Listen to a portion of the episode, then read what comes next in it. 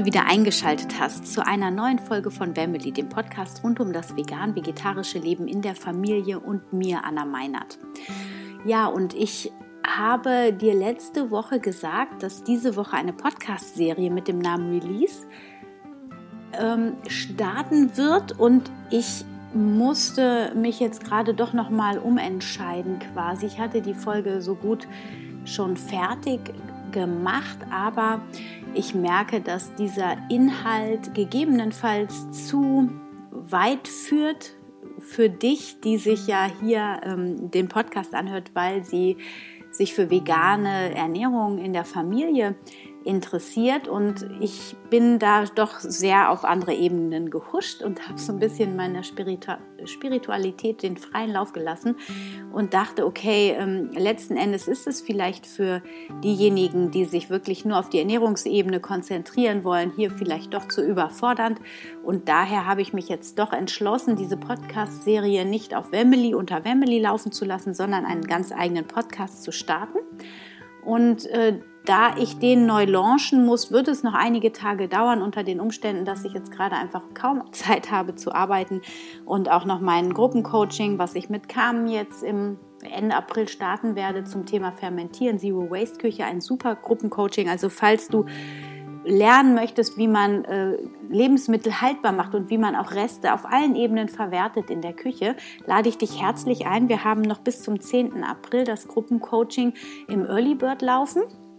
Und ähm, das wird wieder ein richtig tolles Ding. Wir hatten ja jetzt schon zwei Module für das Gruppencoaching äh, durch und das macht einfach super Spaß in der Community, Community. Wir haben super Feedback und es gibt so viel Know-how von uns und so viel ähm, ja, Kontakt und ihr könnt alle Fragen stellen, die ihr rund um das Thema Fermentieren, Dörren, Zero Waste Küche einkochen habt.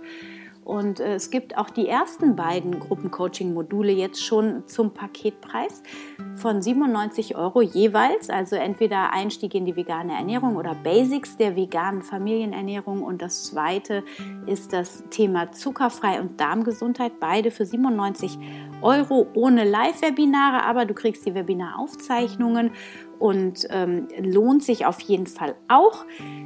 Und jetzt starten wir bei Ende April mit dem dritten Thema und das passt jetzt auch zu unserer derzeitigen Krise, die wir haben, weil wir ja auch viel einkochen wollen müssen, teilweise, weil wir vielleicht hamstermäßig etwas zu viel gekauft haben. Und ähm, wir zeigen dir, wie du wirklich äh, auf Lager deine Lebensmittel sinnvoll einlagerst, einkochst, haltbar machst und dann aber auch alles, was jetzt doch schrumpelig wird, dann gut verwenden kannst, dass es noch schmackhaft ist und eins ähm, ja nicht in der Tonne landen muss. Wenn dich das interessiert, der Link ist in den Show Notes. Ähm, heute habe ich ein Interview dann für dich mit dem Michael Scholze. Mit dem habe ich vor einer ganzen Weile schon das Interview geführt. Und das Interview, es geht um das Lebensmittel Wasser. In meinen Augen kommt das noch vor einer gesunden, vollwertigen Ernährung, denn wir bestehen zu den meisten Teilen aus Wasser. Das heißt, wir sollten auch ein großes Augenmerk auf eine gesunde Wasserqualität ähm, richten und da schauen, dass wir wirklich gutes Wasser zu uns führen. Und der ähm, Dr. Michael Scholze, der ist Physiker, hat sich sehr eingehend mit dem Thema auseinandergesetzt, hat auch dazu einen Blog und einen YouTube-Kanal. Er bietet äh, aus, ja, aus eigenem Interesse hat er quasi auch eigene Filtersysteme oder ein eigenes Filtersystem, was man selbst zusammenbauen kann, zu Hause entwickelt, mit einer hohen Qualität, wie ich finde. Ähm, alles sehr nachvollziehbar. Er hat wirklich ein super Know-how da aufgebaut und es ist ein richtig schönes Interview geworden. Wir haben auf vielen Ebenen über das Wasser gesprochen und ich freue mich, dir dieses Interview jetzt zur Verfügung stellen zu können und wünsche dir ganz, ganz viel Freude. Alle nötigen Informationen bekommst du zum Gruppencoaching, aber auch zum Michael in den Shownotes, also in der Beschreibung des Podcasts. Und wenn du noch Anregungen hast oder Fragen, dann melde dich sehr gerne bei mir. Und jetzt viel Spaß bei dem Interview.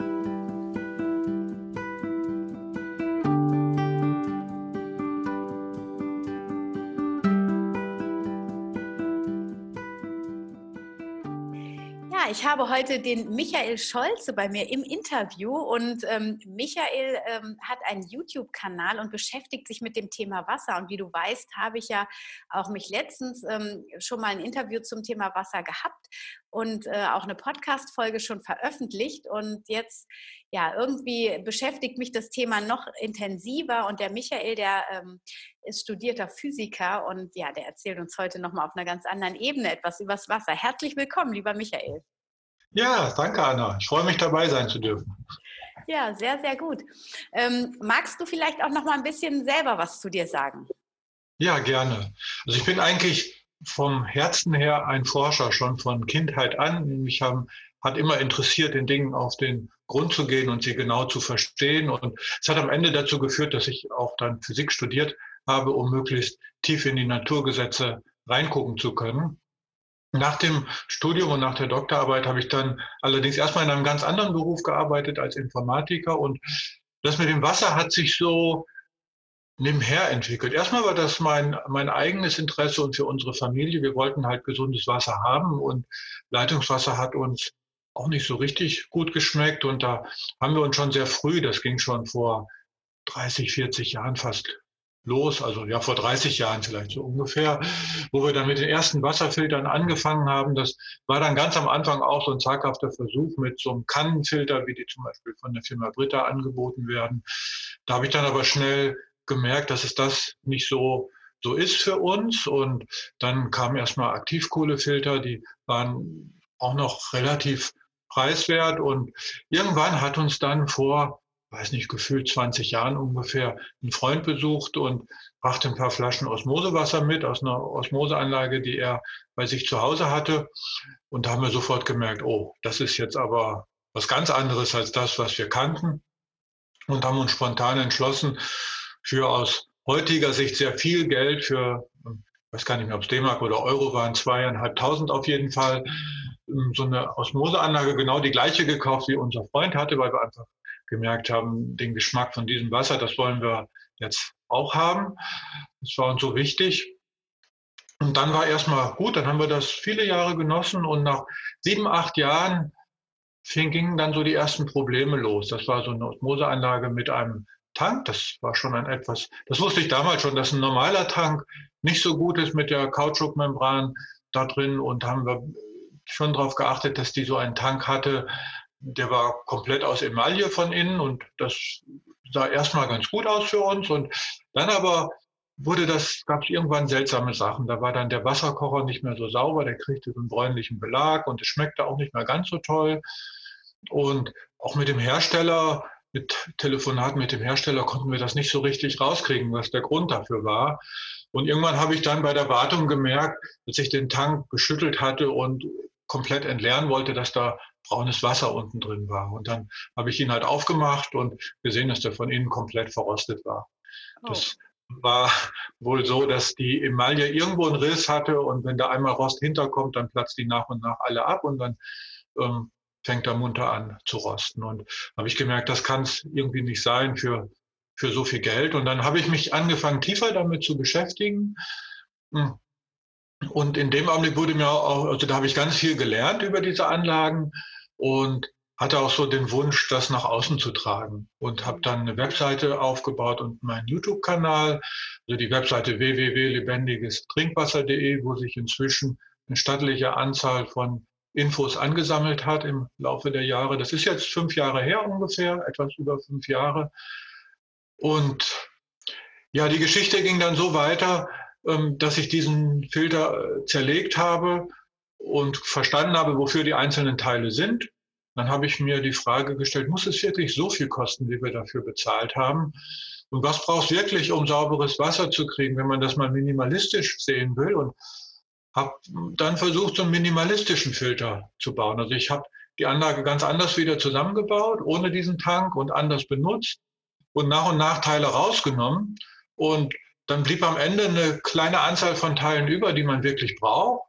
Und ja, der Filter funktionierte auch. Der funktionierte anders, war nicht mehr so komfortabel wie vorher.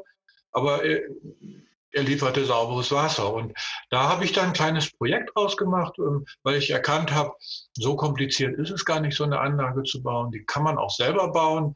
Da habe ich eine Bauanleitung geschrieben, Videos dazu gemacht und dann entstand, ja, damals habe ich ihn Aquarius Minimus genannt, so ein ganz minimalistischer Osmosefilter, der inzwischen durch neue Ideen, die eingeflossen sind, weiterentwickelt wurde zum Aqua Michel Mini. Das ist die aktuelle Version. Da ist quasi nur das dran, was unbedingt dran sein muss, um reinstes Wasser zu kriegen und das in sehr hochwertiger Form. Und das alles andere, was für den Komfort wichtig ist, weggelassen. Und so kann man dann auch, wenn man sich den selber zusammenbaut, für ungefähr ein Zehntel von dem Preis ähm, eine Anlage bauen, mit der man hochwertiges Osmosewasser kriegt. Hm. Ja, das war so der Weg zu bis hierhin. Bis hierhin, ja, sehr spannend. Ja. Ähm, also ich würde nicht auf die Idee kommen, ja. einen Wasserfilter auseinanderzubauen, obwohl doch vielleicht schon, aber den dann wieder zusammenzubauen, das würde ich dann wahrscheinlich äh, nicht mehr hinbekommen. Aber du hast ja gesagt, du bist immer schon Forschergeist gewesen und von daher ähm, passt das natürlich sehr gut. Und ich habe mir deine Seite ja auch angeschaut und äh, finde es toll. Also diese Bauanleitung und auch den äh, Wasserfilter, das ist alles sehr gut verständlich. Das kann also auch jemand, der da nicht sehr versiert ist, verstehen mhm. und ausführen. Das sind jetzt nicht die Einzelteile, sondern du hast da grobe Elemente des Filters quasi, die man dann zusammenbaut, so, ne? Genau. Ich habe das am Anfang auch gedacht, so eine Anlage selber bauen, das kann man vergessen. Da braucht man komplizierte Werkzeuge und sehr viel Fachwissen für. Aber die eigentlichen Filterelemente, die baue ich auch nicht selber. Die werden eingekauft, die gibt es auch als fertige Filterelemente und die müssen dann nur miteinander verbunden werden. Und was man dann tatsächlich an handwerklichen Fähigkeiten braucht, ist gar nicht mehr viel. Man muss einmal verstehen, wie das System mit den Schläuchen funktioniert. Das ist ein sehr einfaches Stecksystem. Das hat man in fünf bis zehn Minuten gelernt. Da habe ich ein eigenes Video auch zugemacht, wo das erklärt ist. Und dann muss man solche Schlauchverbinder in die Filtergehäuse einschrauben können und mit Teflonband abdichten. Das hat man auch in fünf bis zehn Minuten gelernt, habe ich auch ein kleines Video zu. Wenn man die beiden Sachen kann, dann ist es nur noch wie beim ähm, Schrank aus dem Baumarkt eine Schritt-für-Schritt-Anleitung befolgen und dann hat man den Filter zusammengebaut. Mhm.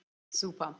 Jetzt sind wir voll schon drin im Filtersystem. Ja. Lass uns noch mal ganz an den Anfang springen. Ähm, was macht eigentlich gesundes Wasser aus oder gutes Wasser? Ja, dann gehen wir vielleicht mal noch einen Schritt zurück und gucken mal, was Wasser überhaupt für eine Bedeutung hat. Weil wenn wir mal genau hingucken, was Wasser für unser Leben bedeutet, dann ist das eigentlich die Grundlage, ähm, genauso wie die Luft zum Atmen, ähm, die wir nicht weglassen können. Also man, ein Leben ohne Wasser ist unmöglich. Das ist der Schlüsselfaktor. Ähm, noch mehr als die Luft ist das Wasser der Schlüsselfaktor, das Leben überhaupt sich entwickeln kann. Es gibt keine Lebensform, die ohne Wasser auskommt, überhaupt keine.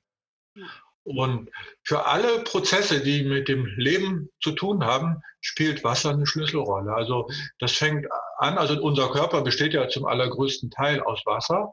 Und das Wasser hat verschiedenste Aufgaben im Körper. Das transportiert zum Beispiel Nährstoffe, die aus dem Verdauungssystem extrahiert werden, bis in die Zellen rein, Abbauprodukte aus den Zellen wieder raus aus dem Körper.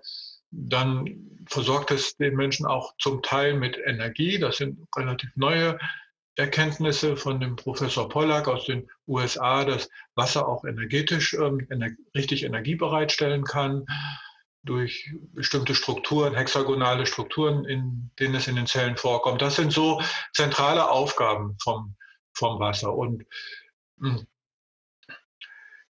ja, es ist eigentlich fast immer so, wenn irgendwas im Ungleichgewicht oder im Argen ist, dass man das dann auch irgendwo am Wasser sieht, dass ähm, zum Beispiel diese hexagonalen Strukturen, die im Wasser vorkommen, dass die zu wenig sind in den Zellen oder so. Es hat immer irgendwas mit dem Wasser zu tun am Rande. Ich will damit jetzt nur sagen, dass Wasser das zentrale Element ist, was Leben überhaupt ermöglicht und gesundes Leben halt auch fördert. Ne? Das ist, damit das erstmal klar ist, was für eine zentrale Rolle das spielt. Das ist viel wichtiger als eine gesunde Ernährung. Richtig, auf diesen Trichter bin ich auch gekommen in den letzten Jahren. Deswegen mache ich das jetzt gerade auch so ausführlich, weil ich ja eigentlich für Ernährung plädiere. Aber da der Fokus bei den meisten vom, also die sind total ernährungsmäßig bewusst und so, aber Wasser, das fällt manchmal tatsächlich bei den sich gesündesten, ernährendsten Menschen noch hinten runter. Und deswegen finde ich es gerade so wichtig, das mal auszuarbeiten. Ähm, okay, also das heißt, jetzt haben wir gehört, wie wichtig das eigentlich, was für eine zentrale Bedeutung das für uns Menschen und Lebewesen hier auf der Erde hat. Ähm, was macht jetzt, also hast du herausgefunden, welches Wasser für den Menschen am gesündesten ist? Das ist eine sehr gute Frage. Und da gibt es unendlich viele Berichte im Netz und Studien, wo man darüber was nachlesen kann. Die sind zum Teil auch widersprüchlich und behaupten entgegengesetztes und sind für sich genommen, wenn man die so liest, klingt das alles sehr schlüssig und plausibel. Hm. Und am Ende, wenn man viel davon gelesen hat, weiß man eigentlich gar nichts mehr. So ist mir das zumindest am Anfang gegangen. Und deswegen habe ich nach anderen Wegen gesucht, da ein klares Verständnis zu, zu kriegen. Weil diese ganzen Studien, die beruhen immer darauf, dass man irgendetwas isoliert betrachtet vom Rest. Und ich sage mal ein ganz simples Beispiel. Ich habe mal so einen Bericht gelesen, da wurde ähm, die Lebenserwartung von Menschen in zwei ganz verschiedenen Städten verglichen. In der einen Stadt lebten die Menschen deutlich länger als in der anderen. Und die eine Stadt, wo die Menschen, ich weiß gar nicht mehr, welche es jetzt war, ist auch egal, aber in einer war das Wasser sehr äh, mineralhaltig und in der anderen mineralarm. Und dann wurde daraus halt geschlossen, ähm, okay, das muss mit dem Mineraliengehalt des Wassers zusammenhängen, dass die in der einen Stadt länger leben. Ich, ich weiß gerade nicht mehr, ob es jetzt mehr oder wenig Mineralien waren. Es ist beides möglich. Aber das sagt für mich überhaupt nichts aus, weil man kann das nicht so isoliert betrachten. Ähm, es können noch ganz andere Faktoren eine Rolle spielen. Es kann in der einen Stadt mehr Elektrosmog sein, in der einen Stadt, in der anderen können die Menschen mehr Stress haben aus irgendwelchen Gründen. Ne? Und es können so viele Faktoren mit reinspielen in die Lebenserwartung, dass man solche Schlüsse gar nicht ziehen kann. Ja. So, und wo kriegen wir jetzt eine Information, die zuverlässiger ist. Ich habe die in der Natur gefunden. Wenn man einfach die Natur beobachtet und guckt, was die Natur macht und, und, und damit ein aufmerksames Auge reinschaut, dann kann man eine ganze Menge sehen. Erstmal erkennt man, dass die Natur einen genialen Wasserfilter hat. Er hat einen riesengroßen Wasserfilter, der das Wasser immer wieder reinigt. Und der funktioniert so, dass durch die Sonnenwärme das Wasser verdunstet aus den Ozeanen, aus den Blättern der Bäume, aus unserer Haut, aus der Erde, von überall verdunstet das Wasser, steigt als gasförmiges Wasser auf in die Atmosphäre. In dem Augenblick ist es gereinigt, weil die ganzen Salze und Mineralien und alles, was im Wasser gelöst ist, bleibt unten zurück. Das verdunstet nicht mit. Das ist der Destillationsprozess. Damit kann man sehr sauberes Wasser herstellen. Dann kondensiert das Wasser in den Wolken wieder. Und wenn man mal von der menschengemachten Luftverschmutzung absieht, kommt das ziemlich sauber als Regen wieder runter. Mhm. Und ich klammer die Luftverschmutzung deswegen mal aus, um einfach mal zu zeigen, was die Natur ohne Einwirkung des Menschen macht. Und dieses Wasser, dieses Regenwasser ist extrem rein. Es ist nahezu frei von Mineralien. Ähm, die Luftverschmutzung, wie gesagt, mal außen vor. Und das fällt auf den Boden und steht als Oberflächenwasser zur Verfügung in Seen, in Flüssen ähm, und so weiter, ähm, als Schnee. Und das ist immer noch ein sehr mineralarmes, sauberes Wasser, wo fast nichts drin ist. Es ist ganz leicht remineralisiert durch den Bodenkontakt. Das hängt jetzt sehr davon ab, woraus das Gestein oder der Sand oder die Erde ähm, im Einzelnen zusammengesetzt ist. Manchmal ist es etwas mehr, manchmal etwas weniger. In der Regel ist es aber, wenn man in die Natur guckt, ich habe zum Beispiel Quellen ähm, oder Bäche in Österreich, in den Alpen mir angeschaut oder in Schweden und Norwegen gibt es ja sehr viele Seen. Das sind Gegenden, wo das Wasser sehr, sehr mineralarm ist, wo wenig drin ist. Mhm. Und wenn man jetzt mal zurückguckt in die Entwicklungsgeschichte der Menschheit, dass wir tiefe Brunnen bohren und Wasser aus Brunnen beziehen, das ist eine relativ junge Sache. Das gibt es erst ein paar hundert oder ein paar tausend Jahre. Aber die paar hunderttausend Jahre davor gab es die Menschen auch schon und da hatten die keine Brunnen und da haben die das Oberflächenwasser getrunken, genauso wie die Tiere das heute noch tun, die wilden Tiere. Und das ist ein mineralarmes Wasser, wo wenig drin ist. Und an dieses Wasser hat sich der Körper im Laufe der Entwicklung, im Laufe der Evolution am besten angepasst. Und deswegen gehe ich davon aus, dass so ein Wasser erstmal für uns am besten ist. Einfach aus dieser Beobachtung heraus.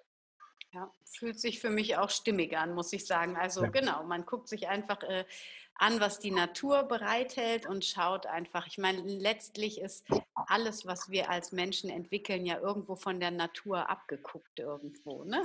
Ja, ja, ja. ähm, Okay, also das heißt ähm, mineralienarm. Da habe ich direkt einen Alarm im Hinterkopf, so nach dem Motto, mhm. ja, aber ja, sag mal. wir brauchen doch Mineralien. Wo kriegen wir denn die Mineralien dann her? Also zum Beispiel, das in der veganen Ernährung sagt man ähm, oder empfehlen wir manchmal auch, dass das Kalzium, was ja durch die ähm, Milchprodukte, die wir nicht essen, quasi dann nicht mehr so stark vorhanden ist. Also das heißt, wir müssen mehr Nüsse essen, wir können Kalzium angereicherte Pflanzendrinks trinken, aber man könnte auch kalziumreiches Wasser zu sich nehmen. Das wäre dann aber Mineralwasser aus irgendeinem Brunnen, was besonders kalziumreich ist. Ähm, mhm. Ist das dann gegebenenfalls nicht so gesund? Das ist erstmal die Frage, ob das überhaupt funktioniert. Ähm, ah mit dem kalziumreichen Wasser, weil der Mensch ist nicht so einfach aufgebaut, wie wir das oft denken, dass wir, wenn wir jetzt zum Beispiel kalziumreiches Wasser trinken, ähm, dann kommt das Kalzium irgendwo vielleicht ins Blut und schwimmt an einer Zelle vorbei und ja, was passiert dann? Schwupps ist das Kalzium in der Zelle eingebaut. So einfach ist es nicht, sondern es sind biochemische Prozesse, die da ablaufen. Ähm, damit Mineralien in die Zellen reinkommen. Und ich kenne mich da jetzt nicht so ganz genau mit aus, aber ich stelle mir das so vor, dass diese biochemischen Prozesse schon etwas komplexer sind und weitere Zutaten brauchen, damit sie ablaufen können. Und diese Zutaten, die sind in der Regel in pflanzlichen Produkten drin, in Obst und Gemüse und so weiter. Da sind noch andere Stoffe mit drin, die an diesen biochemischen Reaktionen teilhaben. Und nur wenn alles zusammenkommt, dann wird das Kalzium optimal in den Körper eingebaut. Und wenn wir jetzt aber nur das Kalzium haben, die anderen Sachen fehlen, dann ist es für den Körper viel, viel schwieriger, das auch so verwerten zu können.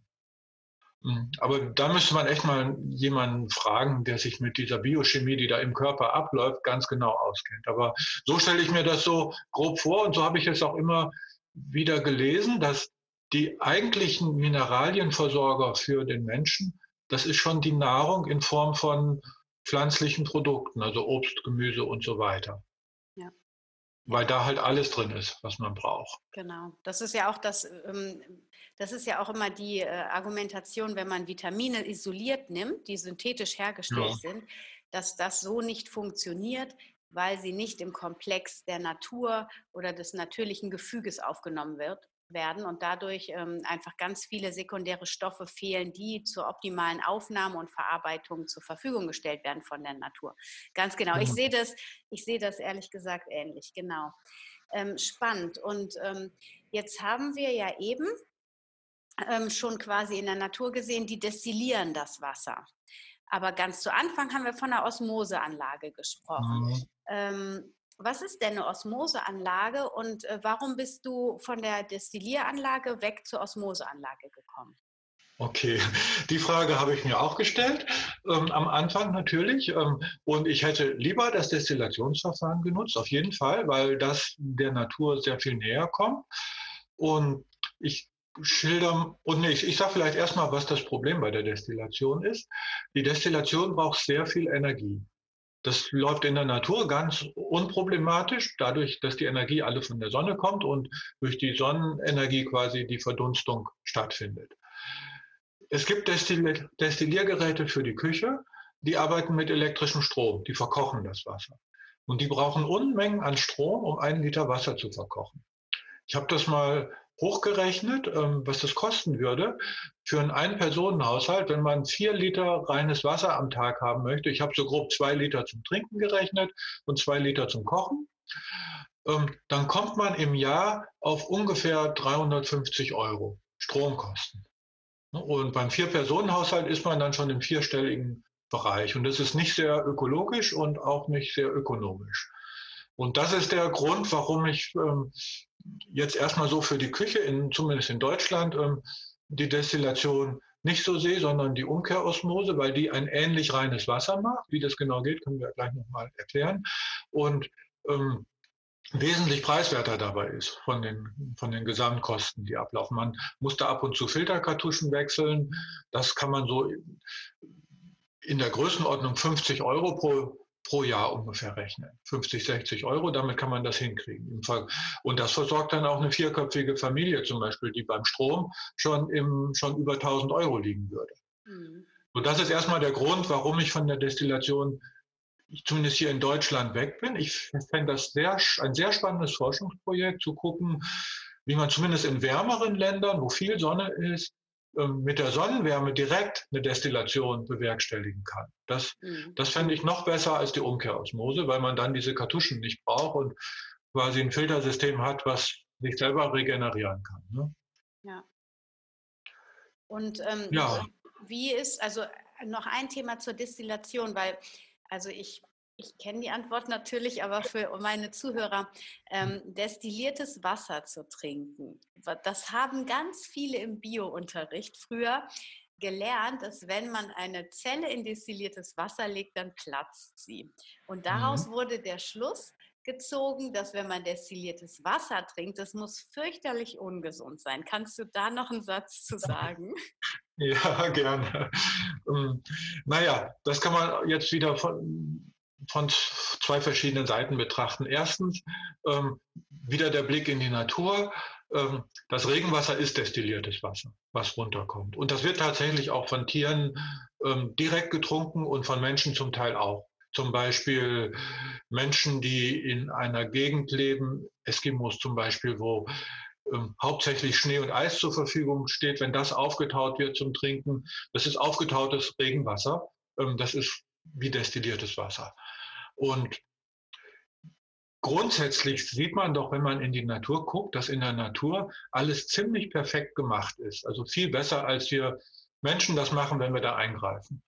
Und da wäre es äußerst unplausibel, wenn da was vom Himmel regnet, was zum Trinken für alle Lebewesen gedacht ist, also es ist ja leicht zugänglich für alle Lebewesen, jeder kann Regenwasser trinken, wenn ihm dann gleich, im, im, im, wenn er das getrunken hat, im Körper die Zellen wegplatzen. Also das passt überhaupt nicht ins Konzept der Natur rein, ist in sich schon ein großer Widerspruch. Mhm. Und um das jetzt mal zu verstehen, was eigentlich passiert, also eine, eine, Zelle zu isolieren und in destilliertes Wasser zu legen, ist etwas anderes als destilliertes Wasser zu trinken. Weil in dem Augenblick, wo wir destilliertes Wasser trinken, vermischt sich das destillierte Wasser mit anderen Dingen, die noch im Magen drin sind. Und in dem Augenblick ist es kein destilliertes Wasser mehr. Es hat dann nicht mehr die Reinheit von destilliertem Wasser, sondern es ist sofort vermischt mit ähm, irgendwelchen Speiseresten oder anderen Dingen, die im Magen sind. Ja. Dennoch ähm, bin ich inzwischen dahin gekommen, so ein extrem reines Wasser ganz leicht zu remineralisieren. Das hängt wieder mit energetischen Aspekten in dem Wasser zusammen. Also ich mache das nicht, um dem Körper Mineralien zuzufügen. Ich mache das auch mit ganz normalem Kristallsalz. Das sind jetzt nicht irgendwelche exotischen Mineralien, sondern ähm, Himalaya-Kristallsalz oder sowas ähnliches. Hm, und auch nur ganz, ganz gering. Also da ist dann der Mineralienanteil, der dann noch im Wasser ist, ist wesentlich geringer als er vorher war im Leitungswasser. Und ich mache das deswegen, weil das energetische Prozesse im Wasser unterstützt. Ähm, ich weiß nicht, ob du mal von Emoto gehört hast, der mit seinen hm, Eiskristallaufnahmen sehr schön gezeigt hat, dass jenseits der chemischen Zusammensetzung auch noch in irgendeiner Form Informationen oder sowas ähnliches im Wasser steckt. Also mehr, als wir mit der Wissenschaft bis jetzt so erklären und begreifen können. Und im Motto hat herausgefunden, dass ähm, es gibt, also es gibt ja verschiedene Methoden, wie man Wasser energetisch behandeln kann. Man kennt das mit Wirbeln oder mit Kristallstein, mit Bergkristall oder Rosenquarz zum Beispiel. Und da gibt es eine ganze Anzahl an Methoden, die das Wasser verbessern. Und die funktionieren alle besser, wenn eine leichte Mineralisierung da ist, aber nur eine ganz leichte. Viel weniger als im Leitungswasser, aber etwas mehr als im destillierten. Mhm. Und das macht die Natur ja auch. In dem Augenblick, wo das Regenwasser auf den Boden kommt, erfährt es eine ganz leichte Remineralisierung. Und dann ist es nicht mehr ganz destilliert, sondern es ist wieder ein bisschen was drin. Und das ist gut für die energetischen Prozesse, die dann folgen. Mhm. Ah ja, das ist spannend. Ja, ich habe auch EM-Cubes in meinem Wasserkocher drin ja. liegen, zum Beispiel, genau. Ja, das ist ähm, super spannend. Okay, also das heißt so, ähm, wir haben eine, eine, leichte Remineralisierung, aber nur, in Anführungsstrichen, nur mit Salz. Also ne, Salz ist ja, ja nicht unbedingt dann Calcium-Mineralienhaltig, äh, Magnesiumhaltig, sondern das ist ja eigentlich NaCl. Ja, eigentlich ja. Ähm, in dem Kristallsalz sind meistens noch in ganz geringen Mengen ein paar andere Sachen drin. Sonst wäre es zum Beispiel auch nicht so rötlich, das Himalaya-Kristallsalz. Mhm. Hm. Ich glaube, es ist relativ egal, was es ist. Also man muss es nicht mit Salz machen. Es gibt zum Beispiel auch Osmoseanlagen. Zum Beispiel eine Anlage, die ich für Leute empfehle, die Komfort möchten und eine schnell filternde Anlage, die nicht so was Minimalistisches möchten, wie ich zum selber bauen anbiete. Die ist dann deutlich teurer, aber die hat zum Beispiel eine, eine Einheit dabei. Das ist die P-Power Kompaktanlage mit dem P-Cell Vitalizer und dieser P-Cell Vitalizer, der ist dafür da, das Wasser ganz leicht zu remineralisieren und energetisch zu behandeln. Und der macht die Remineralisierung zum Beispiel mit Sango-Korallen als eine Komponente neben anderen. Und Sango-Korallen, die geben ja wieder Calcium ab. Ne? Das, ja. Da läuft es nicht mit Kristallsalz, sondern mit anderen Mineralien. Aber auch so geringfügig, dass die Menge an Calcium, die da drin ist, oder auch wie bei meiner Methode mit dem Salz, die Menge an Salz, die da drin ist, die ist absolut unerheblich. Die ist so gering, dass sie für die Mineralienversorgung des Menschen überhaupt keine Rolle spielt. Okay, also das heißt, sie ist dann für die energetischen Prozesse, hast du gesagt, notwendig. Ja, genau. Ja, das heißt, genau. dass das Wasser wieder in seine Ursprungskristallisation ähm, zum Beispiel zurückfindet? Hm, ja, das weiß ich nicht, ob man das so sagen kann. Aber es ist ganz schwer, was da zu verstehen, was da genau passiert. Aber mhm. man kann es schmecken. Das Wasser ja. schmeckt anders durch diese leichte Remineralisierung. Und wenn ich dann auf ein Liter ähm, Osmosewasser einen Tropfen Kristallsalz-Sole-Lösung mache, dann schmeckt das in keiner Weise salzig. Das kann man nicht erkennen, dass das ähm, Natriumchlorid oder Salz ist. Mhm. Aber es schmeckt ein bisschen runder das Wasser. Also wenn man das, wenn ich das mal so sage. Hm. Man, also ich habe auch schon mal gehört, dass man auch, also es gibt ja zum Beispiel von St. Leonards, die haben ja unterschiedliche Quellabfüllungen. Und da mhm. habe ich mal gelesen, man soll die Quellabfüllung nehmen, die einem selbst, selbst am besten schmeckt, weil das ist genau das Wasser, was dem Körper dann, dem eigenen Körper am besten tut in dem Augenblick. Das würde dem so ein bisschen in, in nahe kommen dass das es dann runder so, wird und äh, besser schmeckt.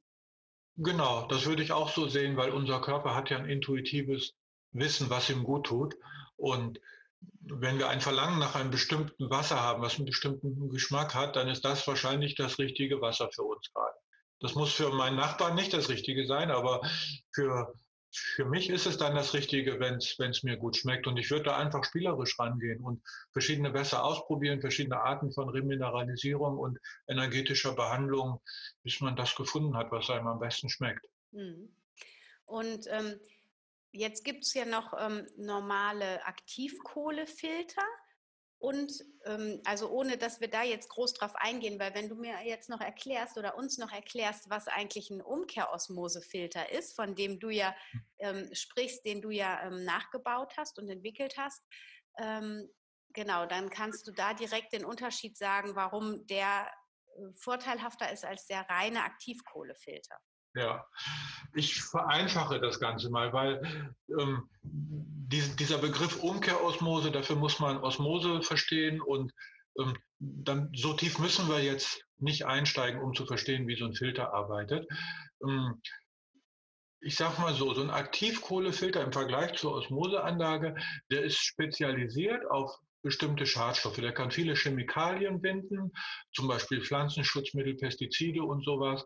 Ein Aktivkohlefilter kann aber keine kein, Kalk, kein zu viel an Kalk rausholen, der kann kein Nitrat zurückhalten Und da kommt er dann an seine Grenzen. Und viele Filtersysteme, die es so gibt, die sind spezialisiert auf bestimmte Schadstoffgruppen. Wie der Aktivkohlefilter, was wir gerade gesagt haben. Dann gibt es noch Spezialfilter für Nitrat und, ähm, und, und eine ganze Reihe weitere.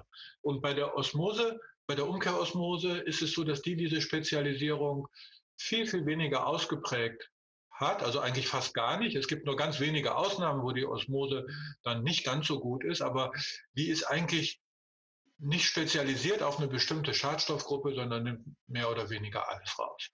Und das macht sie dadurch, ja, vereinfacht gesagt, ist ein Osmosefilter oder ein Umkehrosmosefilter sowas wie ein Sieb, wo das Wasser durchgedrückt wird und das Sieb hält dann halt die, Schad die Schadstoffe zurück. Und die Maschenweite von dem Sieb ist so eng, dass da das H2O-Molekül so gerade durchpasst und alles andere nicht. Denn die ganzen Schadstoffe, die im Wasser sein können, die sind alle größer als das H2O-Molekül. Das ist glücklicherweise gehört es zu den kleinsten und deswegen funktioniert das. Da braucht man Druck für, um das Wasser durch das Sieb zu pressen. Sonst, weil das halt so eng ist, sonst würde das, sonst wäre das fast dicht, wenn man das ohne Druck macht. Und dann ist es auch so, wenn man Wasser mit so vielen Schadstoffen durch so ein Sieb drückt, dass das Sieb sich dann ziemlich schnell zusetzen würde. Und damit das nicht passiert, wird das Sieb auf der Seite, wo das Leitungswasser ist, immer wieder freigespült mit etwas Leitungswasser. Deswegen hat so eine Osmoseanlage immer zwei Ausgänge. Es kommt aus einem Ausgang das gefilterte, saubere Osmosewasser und aus dem anderen Ausgang das Spülwasser, mit dem die Osmosemembran immer wieder freigespült wird. Ah, okay, das wusste ja. ich noch gar nicht. Ähm, das ist spannend, genau. Und äh, lass mich noch genau einmal hören, du sagtest, nicht alles kriegt sie raus. Was kriegt sie nicht raus? Also, dass ja. es nicht für alles geeignet ist? Ähm, jetzt muss man da auch wieder etwas ausführlicher werden. Wir neigen dazu, hier etwas zu stark zu vereinfachen. Wir denken immer, ein Wasserfilter filtert einen Stoff raus oder nicht. Hm. So ist es in der Realität nicht, sondern ein Wasserfilter hat immer eine Rückhaltequote. Das ist eine Prozentzahl, die sagt, wie viel Prozent von einem Stoff rausgefiltert wird. Eine Osmoseanlage mit einer guten Osmosemembran kann zum Beispiel vom Kalk 98 bis 99 Prozent rausfiltern. Mhm. Und, aber da kommt immer noch ein bisschen was durch. Ne? Und ähm, eine 100 Prozent Filterung gibt es fast nie. Und ja, 0 Prozent, gut, das, das gibt es natürlich, aber an die 100 Prozent kommt man, kommt man nie so ganz dran. Ne? Und jetzt gibt es halt für die verschiedenen Schadstoffe, kann man die Rückhaltequoten messen und dann misst man unterschiedliche Werte. Und für die meisten liegt es dann schon im Bereich 98, 99 Prozent. Einige gehen dann auch mal auf 90 Prozent runter. Und jetzt ist es so, dass beim Nitrat die Rückhaltequote ein bisschen geringer ist. Wenn jetzt nicht zu viel Nitrat im Wasser ist, so bis 20 Milligramm Nitrat pro Liter im Leitungswasser, da schafft die das noch ganz gut. Da hat die noch eine ordentliche Rückhaltequote.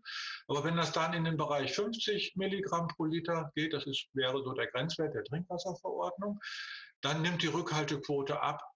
Und dann muss man genau gucken, ob das dann noch reicht, was die Umkehrosmosemembran schafft. Mhm. Also bis 20 Milligramm reicht das eigentlich immer. Und wenn es drüber ist, muss man etwas genauer hingucken und eventuell mit einem Zusatzfilter noch arbeiten.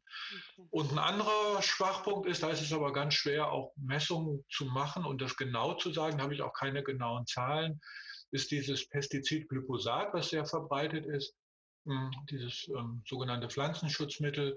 Da ist die Rückhaltequote auch geringer, da habe ich aber jetzt keine genauen Werte, wie, wie, wie viel das ausmacht. Das mhm. Glyphosat wird allerdings auch nicht nur durch die Umkehrosmosemembran mit einer geringeren Rückhaltequote zurückgehalten, sondern auch von den Aktivkohlefiltern, die immer als Vorfilter ähm, in der Umkehrosmoseanlage vorhanden sind. Das muss so sein, weil, die Mem im, weil manchmal im Leitungswasser auch Chlor sein kann und dieses Chlor kann die Membran zerstören. Deswegen haben die Osmoseanlagen immer noch einen Aktivkohlefilter vorgeschaltet, der das Chlor bindet. Ah ja, okay. Genau, kann ist ja auch eine schöne, schöne Formulierung. Also ich glaube, es ist überall Chlor hier in Deutschland im Wasser, oder? Also bei uns nee. schmeckt es ordentlich manchmal danach. Ja, es ist sehr unterschiedlich. In, ich glaube eher an, in den meisten Städten eher nicht. und dann nur in Ausnahmesituationen, wenn, wenn man mit Keimen viel zu tun hat. In anderen Ländern wie USA oder so, da hat man überall hohe Chlorkonzentrationen. Auch in Südeuropa zum Teil sehr hohe Chlorkonzentrationen. Mhm. Aber in Deutschland ist es eher weniger verbreitet. Interessant. Also ich habe manchmal ähm, Manchmal schmecke ich das total, manchmal riecht es sogar danach, muss ich ehrlich sagen. Ja. Also das ist vielleicht in Städten dann auch nochmal anders als ein bisschen ländlicher, ich weiß es nicht. Ähm, super spannend. Und ähm, okay, jetzt haben wir das, das. Dann gibt es ja auch noch Anlagen, die dann zum Beispiel so Verquirlungen anbieten. Ja, die ja. dann sagen, okay, wir geben jetzt, nachdem wir das gereinigt, gereinigt, gereinigt haben, auch Aktivkohle, meinetwegen Osmose. Und dann kommt jetzt nochmal eine Remineralisierung, indem die über Edelsteine fließen. Dann gibt es nochmal so eine Verquirlung, damit es so eine Art Quellinformation noch bekommt. Ja. Ähm, das machen, also ich habe da so einen im Hinterkopf, mit dem ich auch immer geliebäugelt habe, der aber irgendwie über viereinhalbtausend Euro kostet. Und das war dann letztlich auch der Knackpunkt. Aber ähm, was meinst du, funktioniert das? Also über Remineralisierung hatten wir schon gesprochen. Ne? Das wäre ja letztlich auch sowas. Das läuft dann durch Edelsteine hindurch. Das wird auch eine minimale Mineralisierung sein. Und dann so eine, so eine Quellinformation. Was sagst du dazu?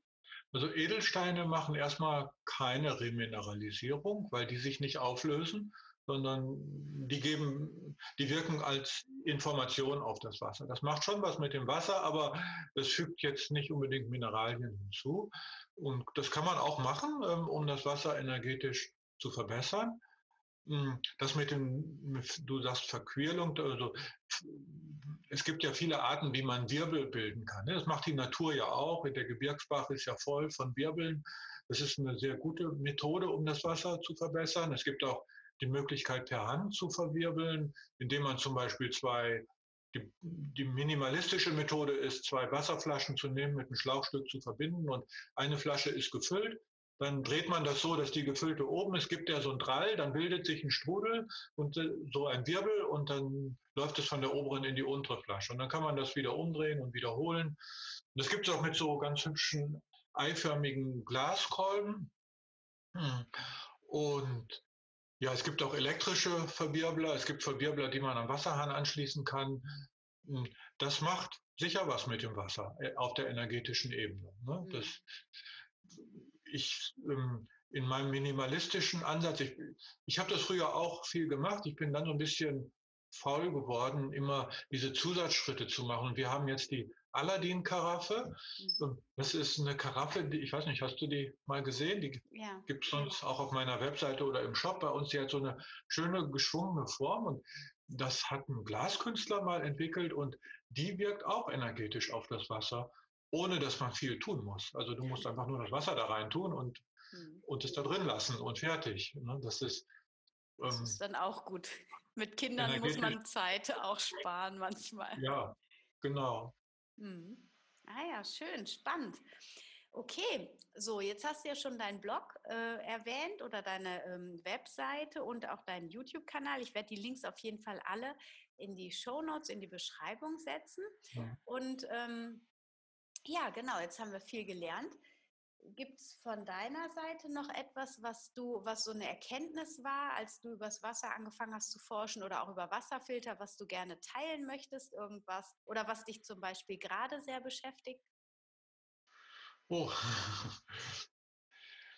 na, die, die, die, wichtigste Erkenntnis ist, glaube ich, ähm, dass es sich lohnt, in die Natur zu gucken und dass man da viele Antworten kriegt und da auch ganz viel entdecken kann. Ne? Also diesen Blickwinkel zum Beispiel zu kriegen, ähm, dass das Wetterphänomen mit den Regen und den Wolken, dass das eigentlich ein gigantischer Wasserfilter ist, mit dem die Natur ihr Wasser immer wieder sauber macht. Der ist jetzt ein bisschen beschädigt durch die Menschen oder auch ein bisschen viel beschädigt durch die ganzen Stoffe, die wir in die Umwelt bringen und funktioniert nicht mehr so richtig. Sonst könnten wir ja unser Grundwasser oder Oberflächenwasser einfach so trinken wie vor einigen tausend Jahren. Aber mh, hm, ja, Vielleicht ist das sogar die wichtigste Erkenntnis, dass es am Ende darum geht, diesen Wasserfilter der Natur wieder in Ordnung zu bringen. Das ist eigentlich die langfristige Lösung und das was wir jetzt hier machen mit unseren Küchenfiltern, ist eigentlich nur eine Notlösung und eine Übergangslösung, ähm, die,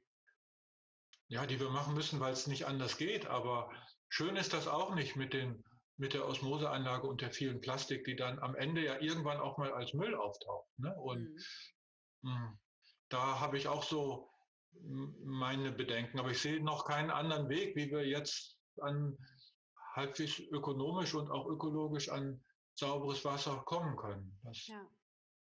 Und du hattest doch, wenn ich das richtig in Erinnerung habe, aus einem deiner Videos, du versuchst da auch so plastikminimal zu arbeiten wie möglich, richtig? Du hattest doch an dem einen ist doch zum Beispiel so ein Glaswasserhahn.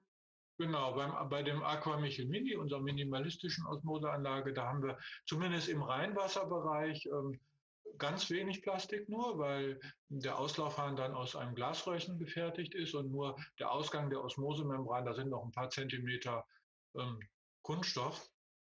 Hm. Das ist ähm, einfach so, weil ich, hm, ja, da geht es um die Frage, wie groß ist das Risiko, dass der Kunststoff etwas abgibt ans Wasser?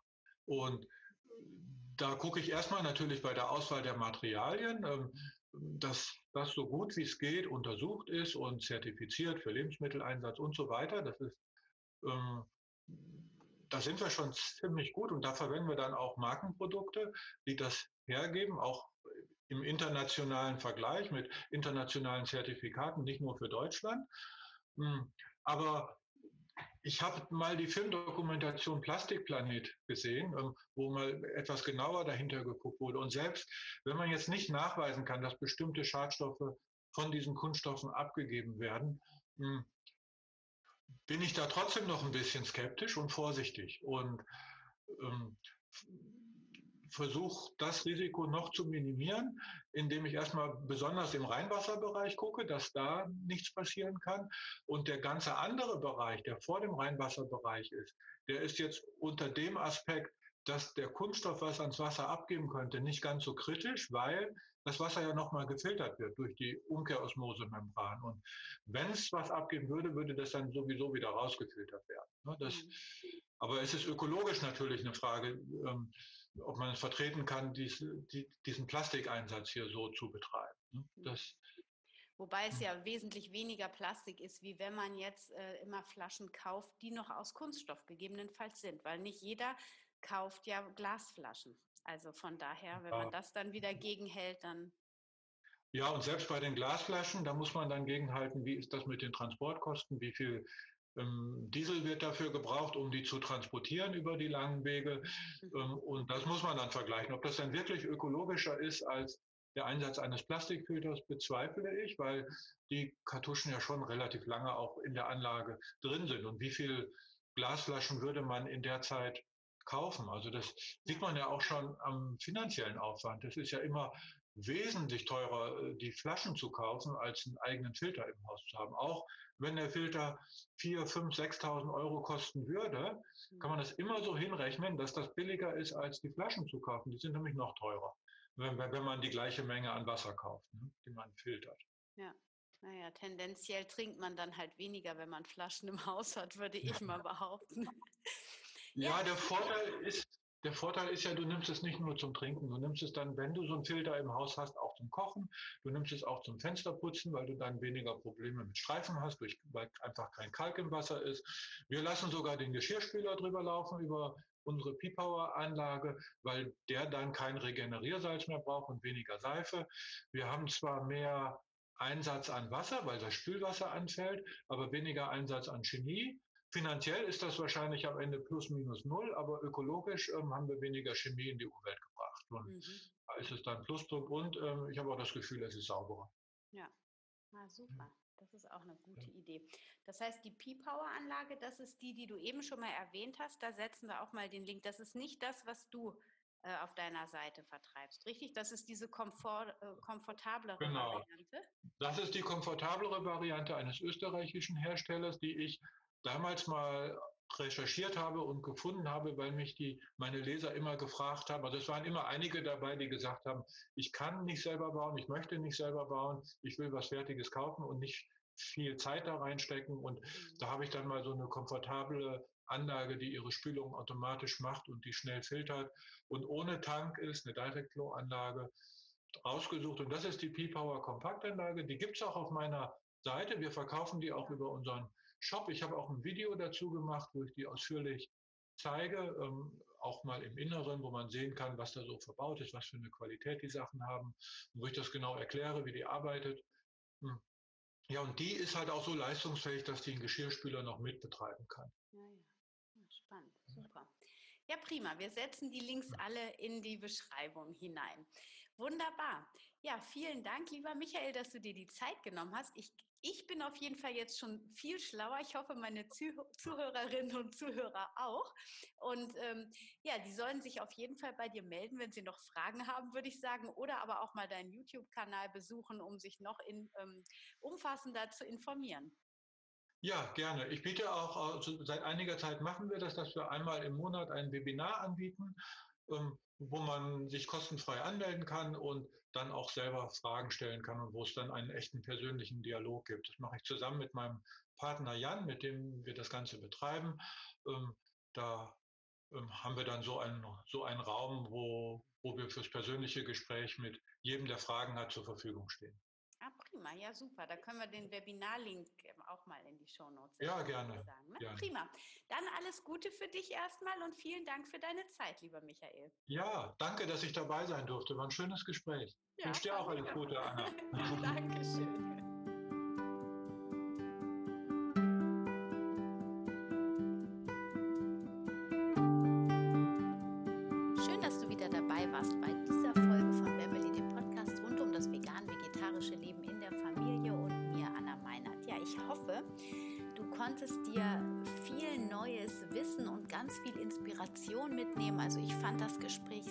Spannend. Es hat mir sehr viel Spaß gemacht und hat mich auch noch mal sehr zum Nachdenken angeregt, weil doch vieles noch mal ein bisschen anders beleuchtet wurde, gerade auch mit den Mineralien und der Mineralstoffaufnahme. Und du bekommst die Links zu Michael in den Show Notes. Schau dir auf jeden Fall seinen Blog an, seinen YouTube-Kanal. Und ähm, wenn du noch mehr Infos möchtest, schreib ihn an. Sonst kannst du mir natürlich auch gerne E-Mail schreiben, wenn du die spannend fandst, die Folge und teilenswert, dann bitte, bitte teil sie mit Freunden, Bekannten. Für alle, die das interessant finden, das Thema Wasser ist auf jeden Fall ähm, ein ganz wichtiges Nahrungsmittel, Lebensmittel, wie wir jetzt gelernt haben. Und wenn du mir noch nicht auf Instagram folgst, unter Anna-Meinert, kannst du das sehr gerne tun. Und ich freue mich immer von dir, von euch zu hören dort auf diesem Kanal. Ich bin dort auch auf Instagram mehr unterwegs als auf Facebook. Aber trotzdem kannst du natürlich unter Wemily auch gerne auf Facebook dich mit mir verbinden. Wenn du Fragen hast, wenn dir alles über den Kopf wächst, was die Ernährung angeht, oder wenn du merkst, du kommst gerade so an Schattenthemen heran, dann melde dich gerne bei mir und buche ein Coaching. Freue ich mich sehr. Dazu kannst du entweder auf Family unter ähm, Coachings schauen, was für ein Angebot ich für dich habe, oder auf meiner Webseite zum Ernährungscoaching und Yoga-Content unter anna-meinert.de. Und ich wünsche dir jetzt eine wunderschöne Woche.